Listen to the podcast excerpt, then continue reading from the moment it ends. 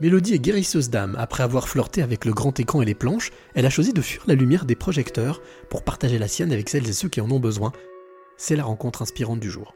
Je m'appelle Mélodie Millot.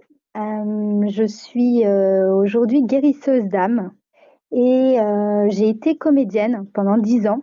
Et aujourd'hui, disons que je deviens totalement au service des personnes qui, souhaitent me, consulter pour les aider à, trouver leur chemin dans leur vie. Alors Mélodie, tu guérisseuse d'âme, ça consiste en quoi? Ça consiste pour moi dans un premier temps à soigner euh, naturellement la personne avec le magnétisme et après j'éclaire en donnant des prédictions médiumniques euh, via l'art de divination.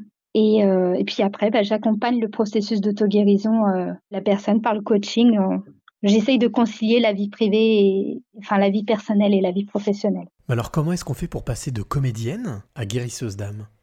Ben, Je dirais qu'en fait, euh, ça a été ma formation pour devenir guérisseuse d'âme. Quand j'étais enfant, je zozotais. Donc jusqu'à 17 ans, euh, j'avais un cheveu sur la langue et euh, donc euh, je ne parlais pas. Je parlais ou alors quand je parlais, enfin vraiment j'avais beaucoup de mal avec avec l'oral et puis l'harcèlement scolaire, je l'ai je l'ai vécu pendant des années. Ça a été traumatisant et donc je pense que j'ai focalisé beaucoup sur le langage. Ma grand-mère était polonaise et mon grand-père algérien. Donc on parlait pas, il parlait pas français en fait ou très mal.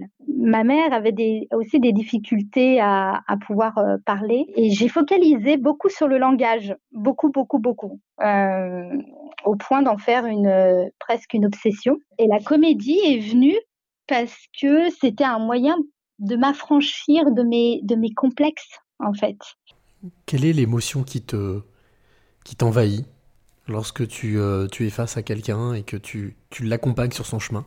En fait, aucune. Il y a, c'est pas, euh, et il y a aucun sentiment. Justement, le travail euh, pour moi de, de quand je suis en, en, en, contact avec la personne qui, qui me consulte, c'est d'être transparente.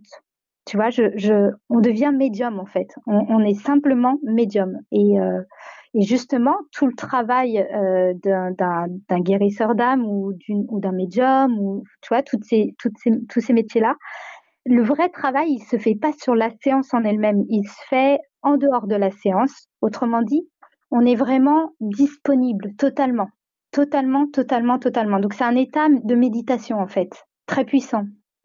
On est ouvert à ce que j'appelle le kéros. Après toutes ces, toutes ces choses que tu nous as expliquées, quelle est la clé que tu aimerais euh, transmettre ou donner à celle ou celui qui t'écoute maintenant? Être soi-même. être soi-même. La clé, c'est euh, avoir cette folie douce d'être euh, d'être soi-même. À un moment donné, tu vois, te dire euh, bon, ça suffit.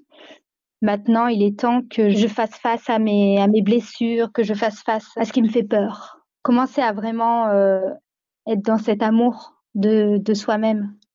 Parce que c'est là que la vie commence, c'est là où tu mets fin à cette fausse vie celle qui, qui, tu vois, où tu te sens, tu vas de, désillusion en, désillusion, quoi.